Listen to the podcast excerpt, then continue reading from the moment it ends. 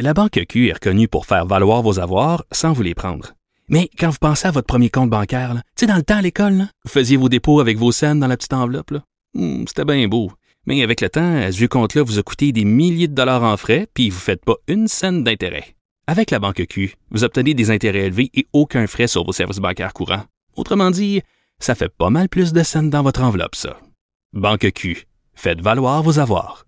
Visitez banqueq.ca pour en savoir plus. Au bout du fil, il y a Jean-Guy Dagenet qui est sénateur indépendant maintenant. Bonjour, Jean-Guy Dagenet. Oui, bonjour, M. Robitaille. Vous êtes déçu donc de la décision de Jean Charest de ne pas euh, sauter dans la, la course? Oui, je vous, je vous cacherai pas ma déception parce que euh, j'ai toujours pensé, je continue à penser que M. Était, aurait été un excellent candidat pour la course à la chefferie. Avait toutes les qualités pour être un excellent candidat et surtout pour gagner la prochaine élection.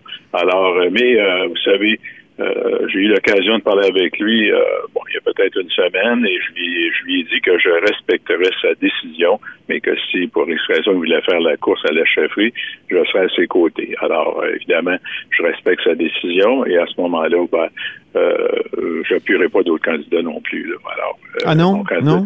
non, non, non, non. Euh, j'ai pas l'intention d'appuyer d'autres candidats. Je leur souhaite tous euh, bonne chance. Mais pour moi, euh, je considère que M. Charest était le candidat euh, que j'aurais préféré. Alors, c'est, tout. Alors, euh, Dans- Euh, il y a une semaine, qu'est-ce qui, qu'est-ce qui était dans la balance de Monsieur, Monsieur Charest là, pour euh, prendre une décision d'un côté ou de l'autre? euh?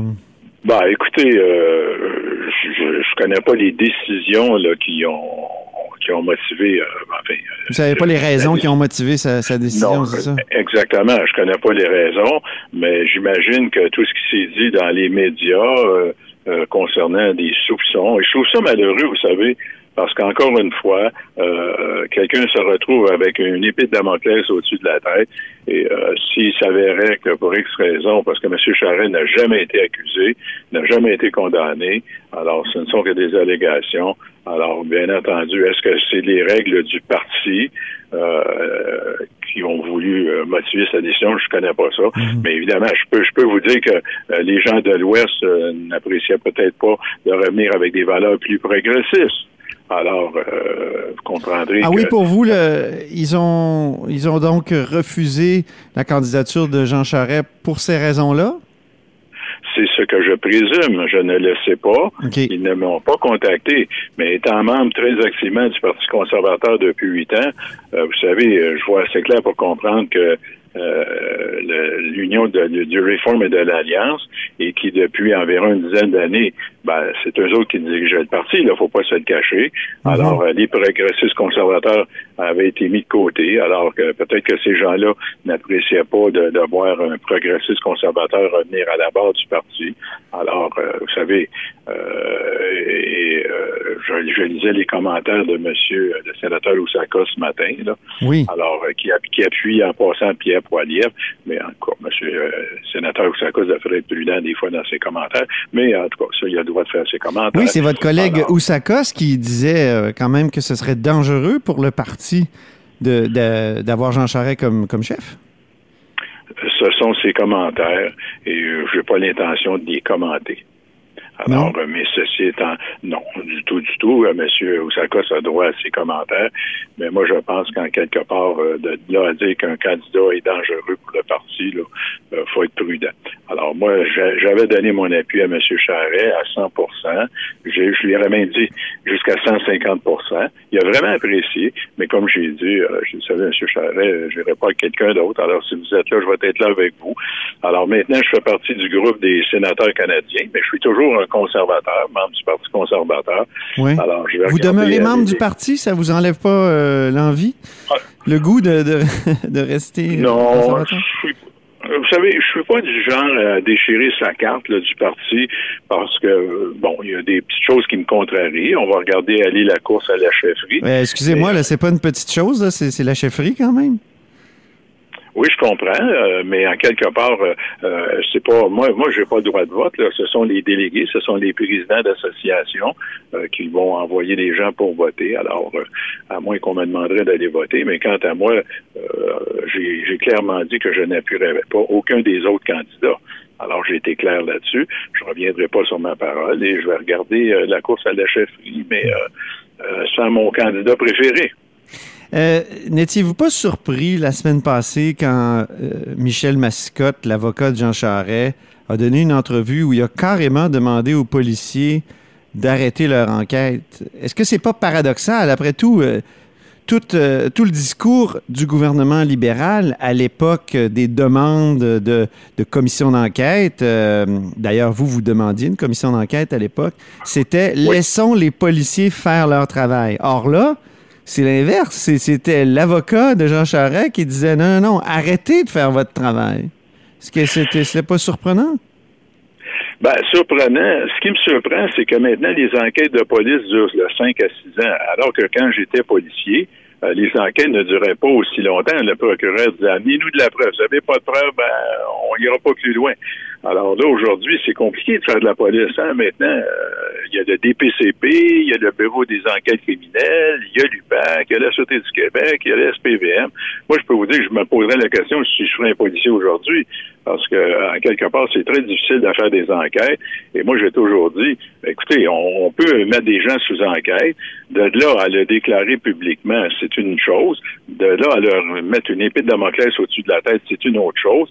Euh, Maître Massicotte, bon, ça, c'est dire, euh, qui disait que peut-être des policiers frustrés avaient laissé couler des choses. J'espère que non, mais euh, c'est pas la. Quant à moi, puis je dénigrerai pas le travail des policiers, mais est-ce que ça prend six ans à faire une enquête? Je comprends qu'on peut dire que M. Bibot a peut-être retardé l'enquête, mais d'un autre côté, euh, c'est pas la seule et unique raison. Alors, euh, c'est beau. Puis, en quelque part, ben moi, je, je me dis, on a beau faire des perquisitions, mais des perquisitions ne sont pas des, des, condamnations, ce ne sont pas des pas d'accusations, ce ne sont pas des condamnations. Et en quelque part, il euh, faut se demander si maintenant, euh, quand on est jugé par les médias, ben écoute, on n'aurait peut-être même plus besoin de se présenter d'un cours de justice. Maintenant, les gens vont être jugés sur la place publique, ça s'arrête là. Mais je trouve que ça s'en vient dangereux. Puis peut-être que Maître Mascotte a voulu s'exprimer dans ce sens-là. Vous savez, euh, comme avait dit c'est Jacques Chagnon, accusé ou bien non, excusez-vous. Hein, il y avait ça dans le dossier de Guy En même temps, j'imagine que vous, quand vous étiez euh, président d'un syndicat, vous, n'auriez pas accepté qu'un avocat dise à des policiers, donc euh, à des gens avec qui vous travaillez, vos confrères, vos consoeurs, d'arrêter de, faire leur travail? Euh, c'est parce que lorsque j'étais président du syndicat, les enquêtes ne duraient pas six ans. ça, je peux vous dire ça. Et je peux vous mentionner, mettons, euh, l'enquête Matix. Alors, ça n'a pas duré six ans. Puis j'avais un collègue que je connais très bien qui travaillait sur le dossier. Alors, à l'époque, nous autres, les enquêtes pouvaient durer un an ou deux. Euh, mhm. des fois, peut-être trois ans au maximum. Mais euh, faire des enquêtes de, six ans, là, j'ai... en tout cas, je me serais peut-être questionné. à ce moment-là, j'aurais sûrement euh, même si j'étais président de l'association, j'avais pas le droit d'aller me mettre le nez dans les enquêtes, mais j'aurais dit à mes collègues, écoutez, euh, euh y a-t-il quelque chose qui fonctionne pas, là, ça prend six ans. Là. Mhm. Alors, euh, quant à moi, je pense. Puis, vous savez, c'est pas juste la durée de l'enquête, c'est que le temps que cette enquête-là dure, ben, il y a des réputations qui sont, sont ternies. Mhm. euh, puis je vous l'ai mentionné dans une autre entrevue. J'ai eu des collègues de travail hein, qui ont été sous enquête à la haute direction de la SQ. Et dernièrement, ils ont été acquittés. Mais n'empêche que ces gens-là ont perdu leur emploi, ils ont perdu leur réputation, puis les familles s'en sont ressenties aussi. Alors, je trouve ça un petit peu malheureux, mais que voulez-vous? Il euh, faut comprendre que c'est comme ça que ça, ça se produit aujourd'hui. Alors, j'imagine que euh, est-ce que ce sont les raisons qui ont motivé la décision de M. Charret? Ben, ça, euh, il n'est pas obligé de me dire, puis je lui demanderai surtout pas. Il y avait peut-être d'autres raisons, mais en quelque part, euh, hmm. euh, j'imagine qu'il y a des gens aussi qui, qui parce que vous savez, on n'en parlait pas de, tout ça avant que M. Charest annonce sa candidature. Alors, est-ce qu'il y a des, des gens au parti qui ont fait pour que ces choses-là se retrouvent sur la place publique? Je ne le sais pas. Là. Ah oui, c'est une question que vous posez. OK. Ben, écoutez, mhm.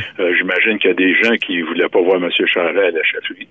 Alors, euh, vous savez. Oui, mais peut-être qu'il n'aurait même pas passé l'étape euh, d'acceptation de la candidature à cause de l'enquête mâchurée? Fuse un candidat à cause de soupçons? Moi, je peux dire, on peut fuser un candidat parce ben, on que. Sait on sait que son administration, au moins, était sous enquête. Son, son principal, euh, comment dire, solliciteur de fonds. Ben, vous savez, depuis que je suis en politique, souvent, les, premiers ministres euh, ont des collecteurs de fonds, ils ont des chefs de Mhm. cabinet, puis des fois, ils apprennent les choses. Malheureusement, ils l'appellent dans les médias, même des fois que le chef de cabinet a posé des gestes. Alors, moi, je pense que euh, il a fait confiance à M. Bibot, et puis M. Bibot a fait ce qu'il avait à faire, mais je suis pas, je suis pas sûr que M. Jarret arrivait le matin dans son bureau, puis il savait tout ce qui se passait. Puis là, tu sais, euh, je m'avance, mais euh, entre vous et moi, c'est pas la première fois que euh, il y a des chefs de cabinet ou des collecteurs de fonds qui disent pas tout à, à leur chef. OK. Mais, merci beaucoup, Jean-Guy Dagenet. Merci, M. Robitaille. Merci pour Bonne cet journée. entretien. Au revoir, Jean-Guy Dagenet, Plaisir. donc est sénateur euh, indépendant euh, donc au Sénat canadien. Vous êtes à l'écoute de là-haut sur la colline.